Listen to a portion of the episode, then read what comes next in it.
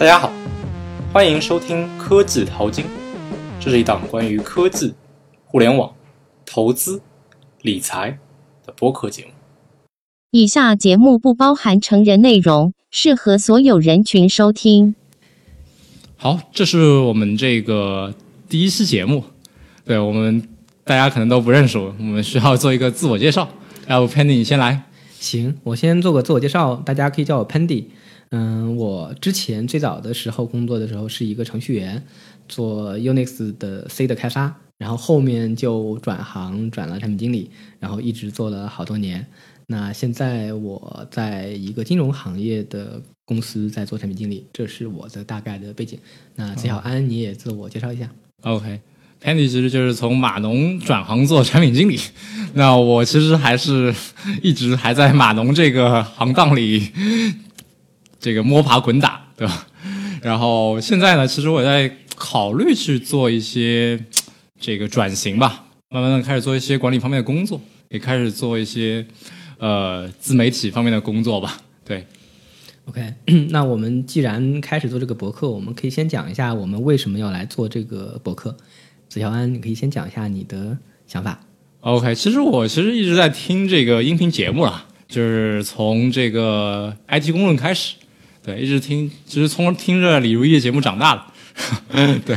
就是这个有点暴露年龄，对，这个其实我会觉得 IPN 旗下的节目都其实做的都挺好，然后呃，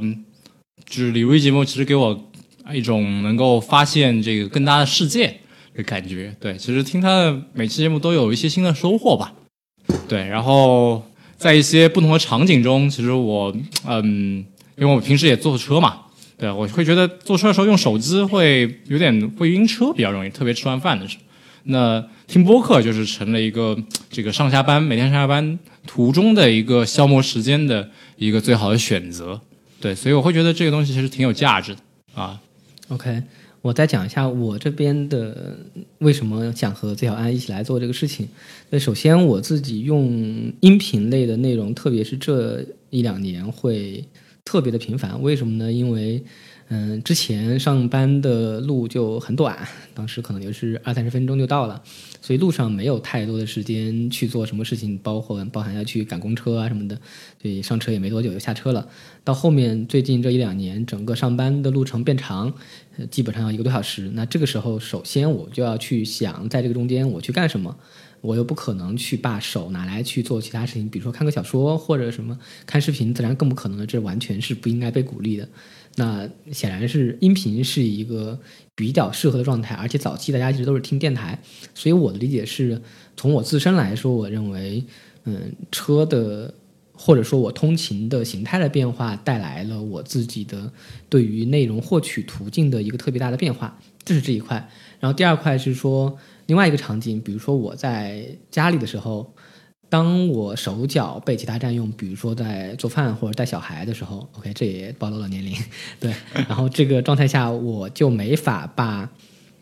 看书或者是看一些其他娱乐性的东西当变成我当前的选择。那我这个时候我就得去想其他方式，音频是一个挺好的选择。对，那还有一点，我觉得是因为现代人的一个嗯特性引起的。以前大家可能没有那么急。那闲就闲呗，也不说我非要去听点什么东西。而现在人会觉得，好像我不学点什么东西啊，我说的可能不是一个代表所有人啊，代表可能我这样，嗯，随着自己的嗯工作时间的增加、年龄的增加，会有比较强的焦虑感的人。那这时候我会希望能够去多学一些东西，总是担心自己会有些新的东西会呃了解的太少。所以这个时候我会需要获取一些渠道，所以我会希望抓住自己一些特别空闲的时间，能够来学一些东西。那这一块是我会认为是一部分人因为对于信息获取的诉求，而信息获取诉求的一个缘由是在于他的焦虑感。所以这些东西决定了说我自己本身是一个嗯特别深度的。播客的用户，所以我觉得如果有一些机会能够去把自己的一些想法传达出来，而且自己做一个播客的这样一个节目，我觉得首先是一个嗯、比较酷的事情。对我觉得这可能是一个最大的一个出发点吧。OK，其实我也非常认同啊。其实我之前也可能在上班路上有时候听音乐，那我会觉得，其实听音乐其实没有什么信息量。对我真的是可能听来听去那那些音乐，其实可能呃对我自身没有什么，就对没有一些信息的输入吧。我会觉得，对啊，播客呢，其实真的是能让我去了解更多的东西。对，那 Penny，你会觉得，比如说播客这种形态和比如说文字再去输出一些东西，或者说视频继续输出一些东西的时候，会跟音频这种形态会有什么区别吗？嗯，我觉得是这样。对我来说，获取的效率最高的形态肯定还是图文。嗯，对，因为这一部分我可以一目十行的，我可以错过一些自己不需要的信息，因为我大概知道下面会有什么等等。对，但它会对你的要求，要求你的注意力集中在上面，特别是眼睛，然后大部分情况下还包含手。对，这是因为你要去滑动那个窗口，呃，滑动你的屏幕或者去翻书等等这一部分。那这是这一块的那个。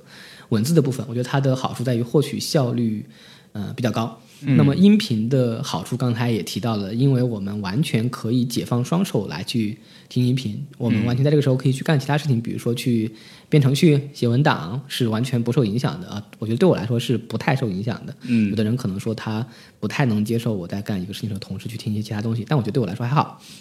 视频来说，我觉得最大的问题在于说，它要同时占用你的。眼睛和耳朵，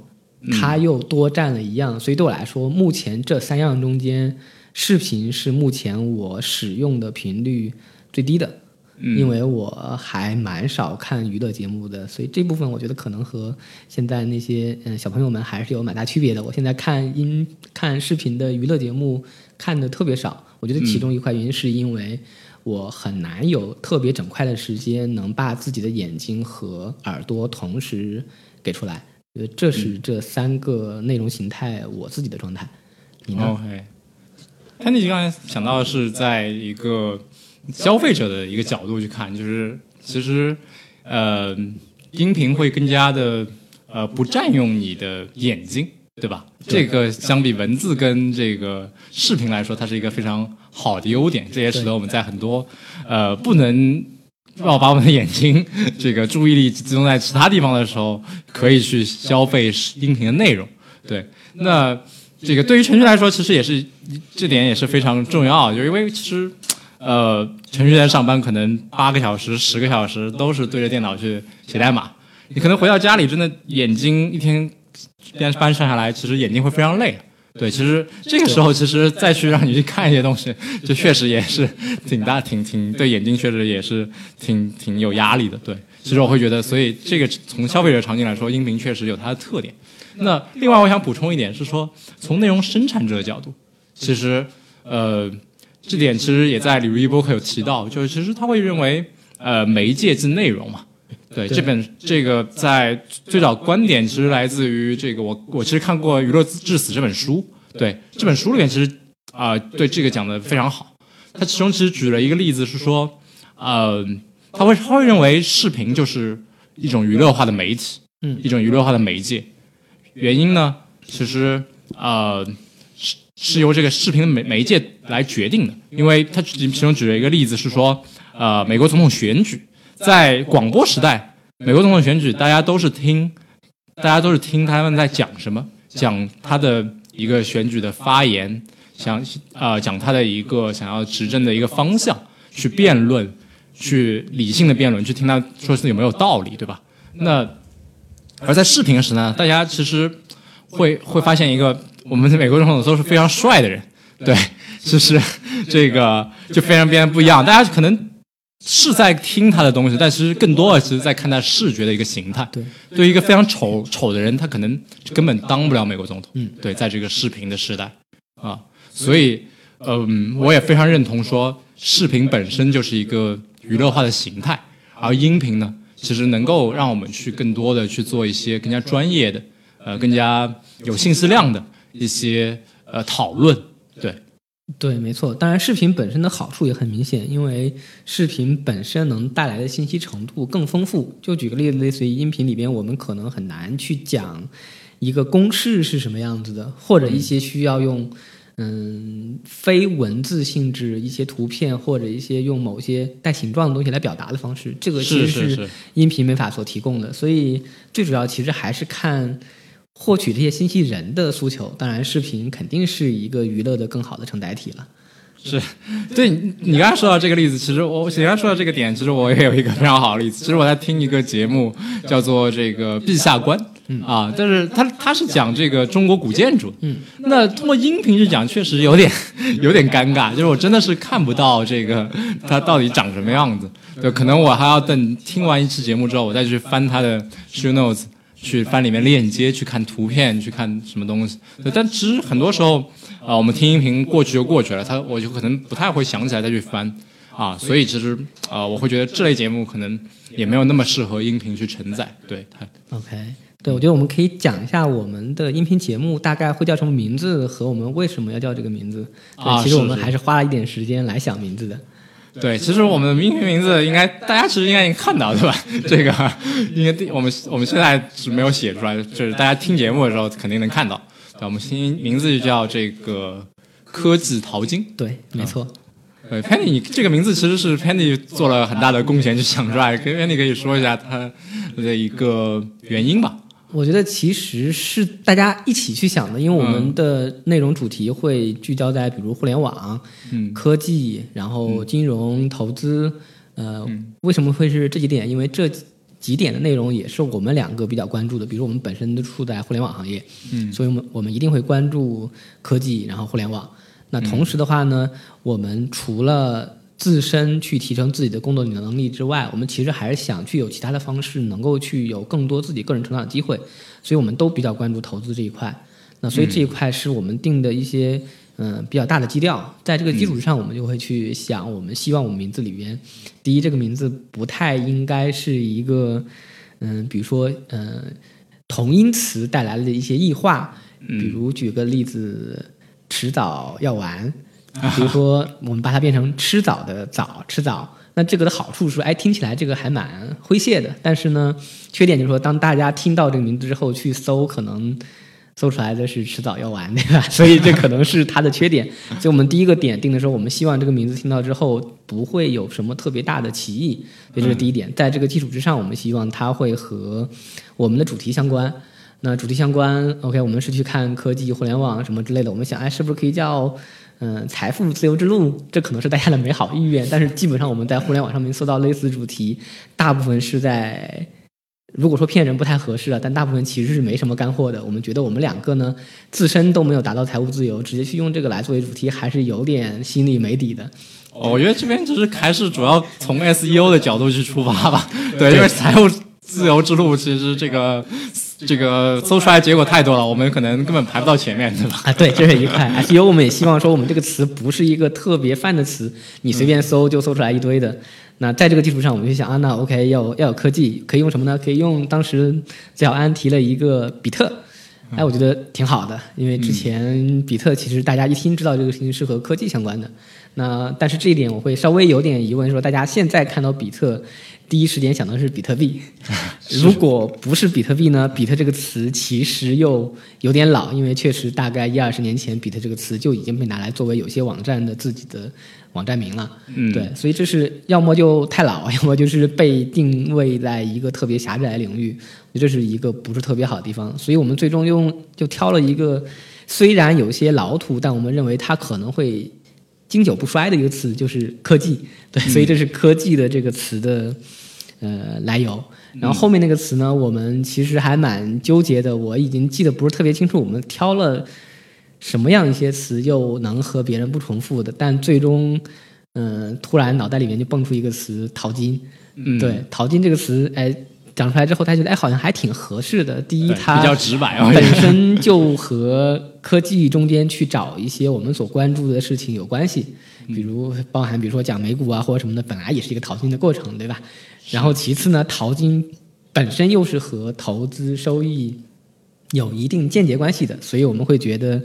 这个词好像还蛮合适的，而且搜了一下，应该没有这个词的直接人直接被这么用的，所以我们目前是把节目定位的名字叫“科技淘金”。那后面是不是会改名呢？短期内好像没这个计划，应该不会，应该不会。对 除除非这个节目不做了，我们又新开一个坑。对，但愿短期内我们还是希望一直做下去的。对，对，我会觉得这个名字其实还是比较直白的一个名字吧。嗯，可能一开始我想的是说能够，比如说是不是要起个比较文艺的名字，对吧？但其实会我们会发现说，可能比较直白的名字大家也更加容易理解，然后也包含了大家的一些呃关注的热点，对吧？因为大家其实这个时代，你说。嗯，在中国，大家确实非常关注钱这个东西，对，所以我会觉得，呃，怎么说？有句话说，这个这个男人到了中年，可能除了赚钱就没有什么别的兴趣了。你又暴露年龄了。对，其实我我看的专栏就叫中老年程序员，对，OK，那个对泽小安的那个呃知乎专栏，其实还是写的特别好，大家就他应该后面会有广告时间，我们在这里先，讲了。我们我们就写在 show notes 里面就行了，不用在节目里面说。对，嗯 OK，我们再继续聊聊那个本身我们认为播客这个形态有没有商业模式，以及说它到底假设有，你会认为它是什么样的一个商业模式？因为我们既然开始做这个事情，我们还是希望它能够持续的、长久的能做下去。嗯，其实我们因为都是播客的资深用户嘛，其实呃，业内在用的一些呃，我我我就说一下业内现在我看到的一些商业模式吧。比如说 IPN，其实它是用会员计划来做商业模式，对，就是它除了播客以外呢，会有一些文字内容，然后它会有会员通信。你如果这些内容呢，其实需要付费的，对，所以啊、呃你如果想看到更多文字内容，它其实需要去付购买它的会员，那是一个报年订阅的形式。然后呃，还有一种呢，可能就是接广告。其实嗯、之前有道云笔记也在 IPN 可能投过广告，嗯啊，然后呃，就是在播客之前，其实他会呃朗读一段这个来自于广告主的一个呃一小一小个片片段吧，对。然后还有呢，就是其实就是播客内容就直接收费啊，嗯。就是啊、呃比如说我现在在听的一个呃有两个驻美记者主主持的一个声东击西节目，对，然后他有一个额外的一档付费的节目叫《硅谷早知道》，其实它这个其实就是直接呃用内容来付费，播客内容本身就去付费，对，OK，对这个事情是这样，就是在我这边，至少在我想去做这个事情的时候，我并没有预期说这个事情本身会有很明确的商业模式。为什么呢？因为苹果的播客其实从它出了 iPhone 之后，没有特别长时间就已经有了，但是这个事情一直是不温不火的，一直到最近几年。包含喜马拉雅呀，然后有更多的活跃用户，包含开始融资以及开始做知识付费整个的窗口到来，然后才开始大家会更多关注这一块。那我也不认为人的本性会真的会有特别大的变化。为什么这么说？因为我觉得听音频其实，特别是嗯一些知识性获取内容类的这样一些音频，其实本身呢，并不是音频最好的，并不是这些内容最好的承载形态。我说的是音频，对，所以如果说真的喜欢那些东西的人，大概率还是比如会选择视频或者其他形态，因为显然那个事情对于整个人的观感的刺激会更大，会更有沉浸感。所以我的理解是说，嗯，音频节目一定会变得对对被大家来越来越熟知，但是它是不是能够流行到大家对它到一个广为传播和变成一个嗯超级现象的一个状态，我觉得基本上是不太可能的。所以我理解来说，在这个事情本身的商业模式，在目前来看，能看到的一商业模式，比如说喜马拉雅的是有会员。当然也有知识付费，对吧？然后包含刚才崔小安说的那个直接的会员计划，但是李如一的这些方式，其实我觉得是蛮古老的一种方式，通过会员通讯，然后包含邮件 list 去做一些收费，包含当然还有一些捐助等等，这些也是常规的。嗯，对，所以我的本身并没有对这个事情本身有特别强的商业上面的预期，我觉得更多是说，哎，这个事情还有些酷，而且自己还蛮喜欢的，所以来做这个事情。对，当然如果说最终我们这个事情，嗯，能够持续做下去，也有一些能够喜欢我们的人，我觉得也许在整个风口或者说大家对整个的嗯做了一些更精准过滤的，能和自己喜好匹配内容获取上面更愿意付费的时候，也许我们能找到我们在播客本身的模式。对，但最核心的一点是说，我自己本身对这块没有特别强的商业模式的预期，因为我自己从呃零八年开始写博客，不是那个播客是博客。对，可能对于现在很多比如说九零后的嗯小朋友来来说，可能就听起来这个东西太老了，但是。呃，差不多这有十年了吧？可能我还是偶尔会写一下，虽然写的并不是有什么特别有价值的东西，但我觉得可能对我来说就是一个，要么就是一个记录，要么就是一些自己的沉淀，要么就是兴趣。所以我觉得这些东西还是对我自身来说还是有动力，愿意驱动下去的。只要这个事情我认为是有价值的，OK，交回给子小安。对，我觉得其实播客这块儿呢，嗯。我觉得更多是一种，我们其实更多的是在媒介形态上进行一种新的尝试吧。因为其实我和彭东也都是在写一些文章吧，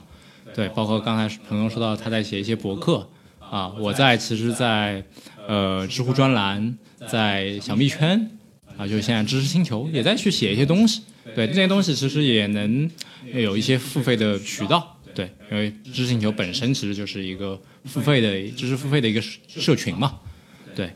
那我会觉得这是一种啊不同的尝试，不同于文字。刚才说到，对，其实文字呢，呃，它的它会比较的怎么说？它会比较的，我可以去编辑很久。对我去，可能我会找我我会去斟酌斟斟酌这个句子的逻辑，去想很久，去写出一篇文章。那这个文章可能是结构比较好的，然后逻辑比较这个完备的。那播客其实我们在播的时候不太会去做太多的准备嘛，就是其实是更加偏即即兴的一种，对，呃，然后呢，它其实是呃可能逻辑上没有那么的严谨，那它但是它其实包含了很多呃个人的失货，嗯，对，没错，会更。嗯，偏个人风格一些。对对对对对，还有一块是说，呃，一样，每个人的时间都是有限的。我因为现在，比如说，我会去听，有时候听得到的一些内容，还还有播客的一些节目。对，那其实，在这个情况之下，我会发现我的精力基本上是听不完目前我订阅的东西的。嗯，所以我认为未来一定是。嗯，一个常委会占了很多，因为每个人的喜好是不一样的。那有这么多的人，越来越多的人去对音频这一块感兴趣和加入进来，我觉得是一个特别好的事情。好的事情是说，我们会有更多的选择，我们会有更多找到我们自己喜欢内容的部分。但是，不管你现在可能因为在风口上面听了太多，订阅了特别多内容，但最终你能消费的内容一定是有限的。对你很可能说在某些。呃，即兴之下，或者因为一些相应的特别激动人心的演讲或者什么的，听了一堆节目，或者订了一堆付费订了一堆节目，但是最终你真的会花时间消费的，一定是非常有限的。因为不管怎么样，一天你只有二十四小时，你大概率你是要上班的，以及你还要睡觉，你可能真的拿来用来听音频的时间一定是有限的。所以我们例子来说，最终的这一块的商业模式，呃，在长期来看，一定是。嗯，第一是一定是精品是最大的赢家，那其次，即使不是精品，我相信他大概率也能找到喜欢自己这一类风格的人，因为播客它更多是一个和个人风格更契合的。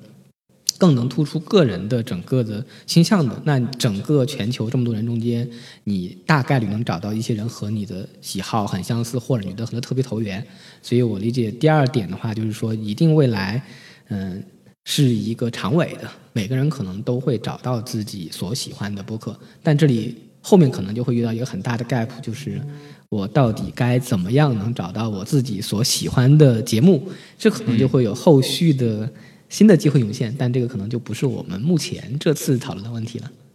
OK，其实说起付费模式啊，我其实可能再延延伸一点。其实，嗯，现在有一个音频模式，可能可能不是播客吧，但是会比较火，就是听书。嗯，啊，它其实是听书的一个解读版。嗯，对，其实比如说你读一本书，可能要读这个一个礼拜，可能或者说几个小时。嗯，但是它。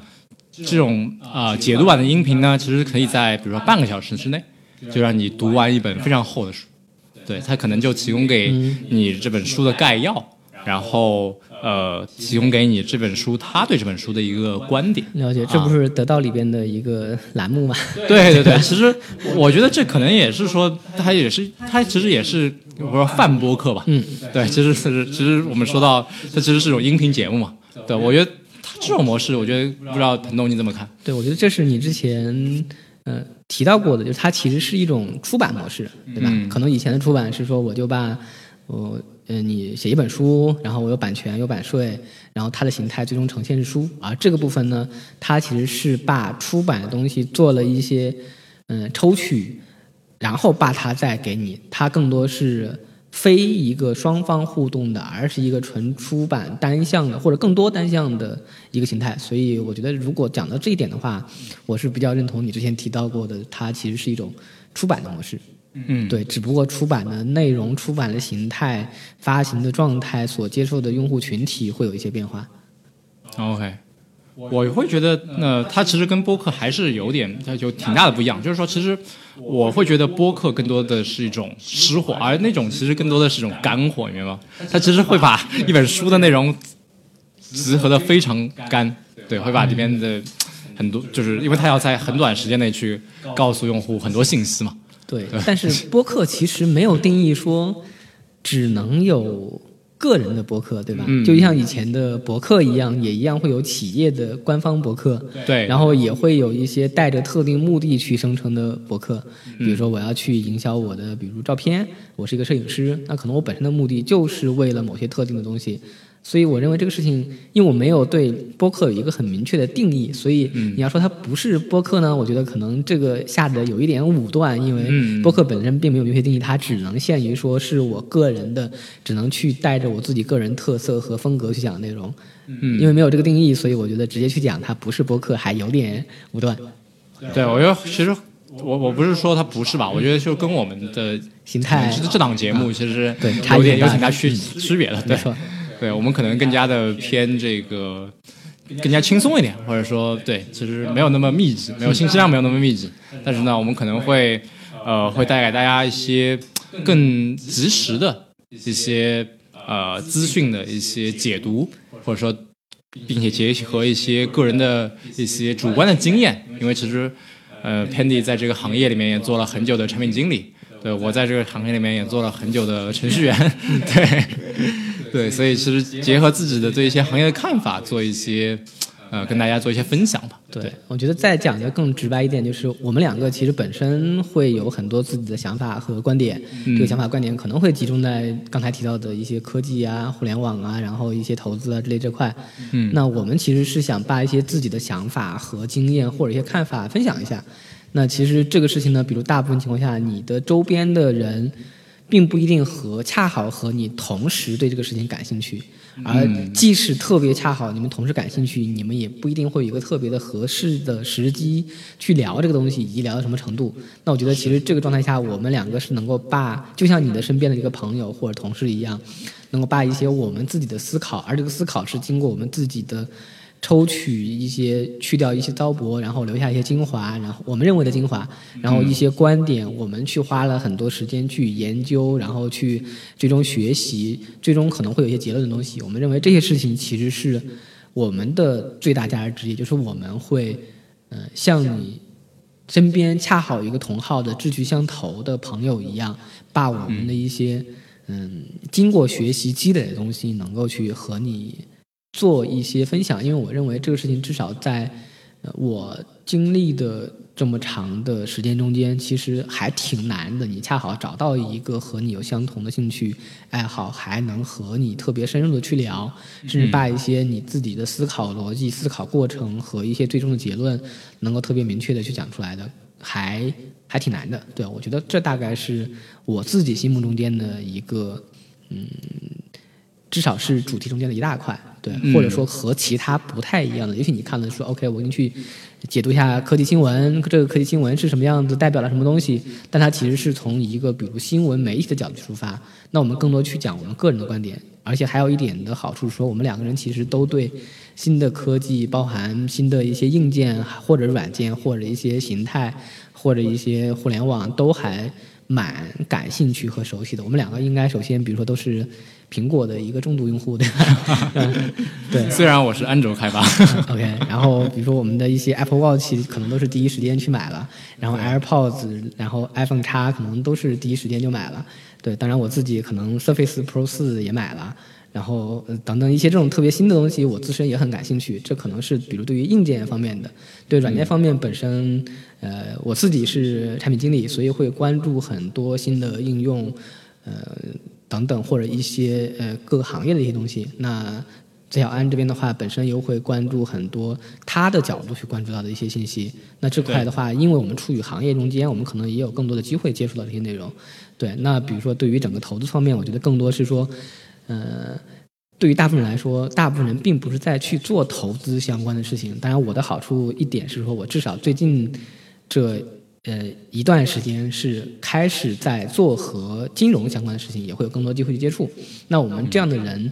呃，可以大家一起坐在一起聊一聊，说，哎，对于投资上面你是怎么去看的？因为每个人可能都会有一个财富自由的梦，我觉得大家都会去讲，哎，是你对未来有什么样的一些想法？你想，你觉得什么是你最想干的，或者你期期望是什么？大家可能都会讲，我想财富自由，对，甚至每个人会对财务自由会有一些不同的讲解，但，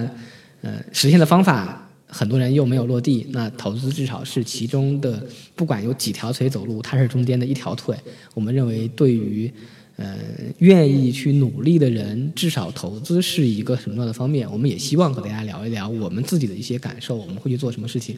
对，对我们其实也在投资方面做了很多的。尝试吧，其实我们也是在比特币，对，我们可能都要买比特币，对吧？啊，我没有买比特币，你没有买比特币。OK，我们在这个 Ripple 刚出来的时候，我们都共同参与了挖矿，对吧？对。对，其实这里面就是还挺有意思的，对，包括呃，我个人也在做美股和港股的一些投资，嗯。啊，彭东就是我主要是 A 股，啊，就是更资深的一个股民了，对，可能有还有一点美股，OK。对，所以其实，在价值投资方面，其实也也可以跟大家分享一些自己的经验吧。对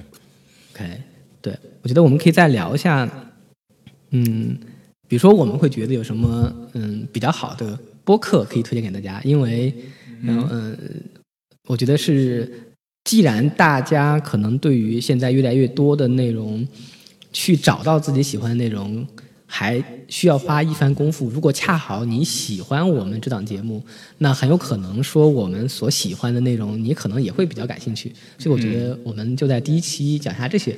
对，好呀，我这边推荐几个吧，就是一个是刚才说到爱偏执啊李如一的节目，对吧？他嗯，我觉得嗯科技方面其实一天世界是一个非常好的一个节目。然后呢，嗯，关于创业，关于。呃，一级一级市场投资其实，呃，风投圈是一档非常好的节目啊。风投圈是只能听一半，然后剩下要收费的节目 啊。对对对，它其实就是刚才说到啊，直接以内容收费。它其实做了一个特别制吧，它可能只有呃有十期的一个节目是收费的，然后之后等这十期过了之后，它又会推出免费的节目。嗯，对，其实我是买了它的付费版的。对，然后还有一档也是啊。投资投资人做的节目叫那个迟早更新，嗯。啊，其实它是由上海的一家风险投资机构去做的一些整理的，他一些在投资方面的一些思考，嗯，对，啊，这也是我在经常听的一档节目，对，OK，对我刚才也说到了，就我现在基本上每天可能也就是路上的，就是时间有限，对，大概也就是路上的一个多小时和晚上回家路上可能不到一个小时能够去。听一些内容，以及说可能周末的时候能有一些闲暇时间能够去听一些内容，对，所以首先我和子乔安有一些是重复的，比如说一天世界是，嗯，子乔安推荐给我的，我觉得挺好的，对，但是那个 IPN 旗下的其他节目我有尝试听过，但我觉得并不一定特别适合我，对，嗯，所以但是一天世界我觉得是一个挺好的节目，这是这一块，然后呢，另外一个的话就是说我自己，嗯，会有很长一段时间会去。呃，听一个节目，但是节节目本身并不是一个音频节目，那个节目叫一席，对，一席本身是一个视频的节目，但是刚才也提到，视频节目很大一块，它是需要占用你的视觉资源和你有个比较呃固定的环境，能让你不停盯着某个东西，对，那其实对我来说还挺难的，但是它有在屏幕的播客上面其实是有音频节目的，所以在呃这个节目上面我其实还听了蛮多的。对啊，因为它是一个演讲节目，所以它其实即使不看，其实也还还好。对，除了一些可能 PPT 看不到以外，对对，这是呃这一块，还有一块我也听的蛮多的。这个节目是嗯、那个名字叫轻阅读，对，是呃中央广播电台文艺之声节目的一个节目。它的好处是它会去讲很多书。对他可能会讲的书不是偏科技相关的，但我觉得仍然值得推荐一下。他会讲各种，比如说文学啊、传记啊，然后一些诗啊，或者一些嗯纪实性的文学啊，他基本上都会能采访到作家本身，包含那个大家看的那个最近还蛮火的《芳华》的作者是严歌苓，对吧？啊还有之前的一些好多那个电影的。很流行的电影都是严歌苓写的，他会采访采访到作者本身，所以你会能特别相对近距离的接触到这些作者，以及说可能让我们特别嗯把精力都花在去了解科技啊这种特别现代感的东西花在工作啊这个之外，能够让你稍微有一些嗯。放松一点的时间，我觉得这个事情还是蛮好的。特别是我会在下班路上听这个内容，我觉得也特别值得推荐给大家。对，其实播客其实除了获取信息以外，其实也是说这个能够放松一下嘛。对，其实如果特别一直听，可能非常严肃的内容，其实也是会比较累啊。那刚才提到文艺内容，其实你有没有听过这个许志远的《单独》？没有，没有，那也可以可以回头试一下。对。嗯 OK，还有一个那个节目，我觉得和今天我们要去讲的播客不是特别相关。呃，sorry，那个不是那么直接相关，科技相关的。嗯。但是呢，我觉得如果你想放松，还是挺值得去听一下的。那个，嗯、呃，节目的名字叫《二货一箩筐》，对，然后那个主播叫王刚蛋，对，是一个他，我觉得他最厉害的情况是，他大概几年的时间都坚持每天有一次更新。每天每天都有更新，但当然每次更新大概也就是嗯十分钟之类这个样子，就会去讲一些笑话，而且他自身嗯整个演绎的能力特别好，对，所以